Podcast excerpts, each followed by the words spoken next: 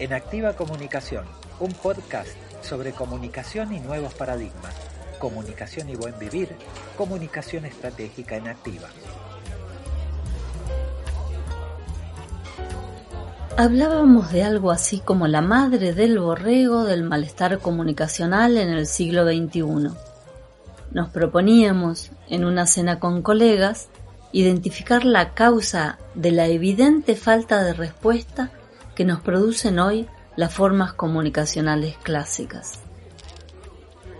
Con las tablas que pedimos como entradas, coincidimos en que lo del fastidio comunicacional nos pasa a todos. Cada vez es más difícil que en el tratamiento de las noticias nos conformen los diarios o nos satisfagan los noticieros o las revistas periodísticas. Felices eran nuestros padres, sentándose cada noche a ver su noticiero preferido, y los domingos a revisar cual inventario en el diario los detalles de qué hubo de nuevo en el planeta. ¿Qué tiempos aquellos? Tan pequeños. ¿Cambiamos como lectores de medios? ¿Cambiamos como periodistas? En la mesa arreciaron preguntas y argumentos. Con los platos fuertes convinimos en que afortunadamente, poco a poco, hemos comenzado a desplegar la complejidad de lo comunicacional, aunque todavía no contemos con metáforas dominantes ni con rutinas tanto de producción como de consumo de medios que nos acompañan en los entornos periodísticos digitales actuales. Reconocimos que hoy existen básicamente posiciones opuestas y que como consecuencia de esa misma linealidad, cierta falta de democratización en los formatos de los espacios de noticias en los medios masivos. Acordamos en que por el momento y cada vez con más frecuencia, al ver los noticieros, Mucha gente se comporta casi como hincha de fútbol, soltando exabruptos e improperios frente a tratamientos de la noticia con los que no acuerdan. Para seguir pensando, nos quedamos con una pista. La verdad solo muy de vez en cuando se resuelve en soledad. Tomamos nota de que nos falta mucho entonces por navegar en la comunicación digital para aprovechar aquello que ella nos ofrece como metáfora organizadora, la comunicación en red. Ya en los postres de todos los argumentos con los que debatimos, rescato lo del huevo. Me gustó como analogía por su sencillez. La comunicación social en el siglo XXI es como un huevo Suena un poco raro, pero se explica más o menos así. Podemos hacer ciertas cosas para acompañar el desarrollo de un huevo, como generar un ambiente propicio, por caso darle calor o quizás protegerlo de los golpes que podrían dañarlo. No obstante, como en todo lo vivo, en un huevo, el cambio principal en su desarrollo viene desde dentro si por desgracia la cáscara se rompe desde fuera, la vida se termina. Pero si se autorrompe, la vida nace.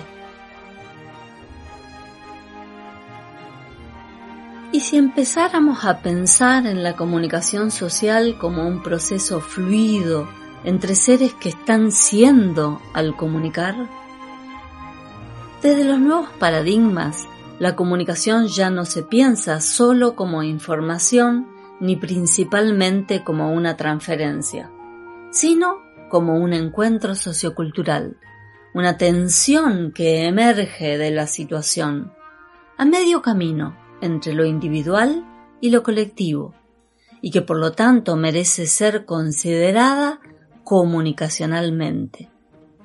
Es decir, en otro dominio, como una relación intersubjetiva, no como sujetos, no como sociedad, sino como un lugar emergente, vivo, habitado, en las múltiples trayectorias de los grupos y sectores que comparten un territorio. Comunicación, la ciencia de la articulación. Desde la teoría de la comunicación estratégica en activa, trabajamos con nuevas herramientas analíticas y operacionales. Por ejemplo, las matrices socioculturales. Desde ese molde colectivo que constriñe y a la vez da forma a lo nuevo, cambian los actores en la trama social cuando se comunican. Decimos que el de la comunicación es un encuentro vivo, encarnado, en el que las matrices socioculturales se reconocen como un linaje de acciones compartidas, un ritmo colectivo que es característico de ciertos grupos y sectores. Eso casi musical por lo rimado y que surge entre. Eso que no existía previamente, porque ocurre mientras. Ese proceso complejo, situacional y fluido que es la comunicación en los tiempos que corren. ¿Nos corren? Quizás un poco. La caracterización de matrices socioculturales como autodispositivos colectivos nos permite atender a la especial modalidad de vinculación que los actores tienen hoy con los diferentes componentes del problema que aborda la estrategia comunicacional, a partir de reconocer sus trayectorias, sus lógicas de funcionamiento desde el paradigma de lo que se mueve mientras va ocurriendo. El cambio siempre surge desde dentro, porque, como bien dicen los filósofos, no se puede cambiar sino desde lo que se está haciendo. Así, se aborda la comunicación como una reconfiguración espacio-temporal como una cena compartida que nos alimenta y nos satisface? ¿O será que ya estamos necesitando otro menú?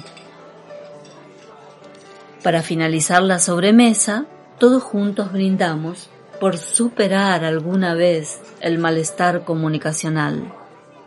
Habitemos a la comunicación desde lo vivo. Comunicación, la ciencia de la articulación. Nuestra web, sandramasoni.com.ar. El Facebook, Sandra Masoni Comunicación. Instagram, Sandra Masoni. YouTube, en Activa Comunicación.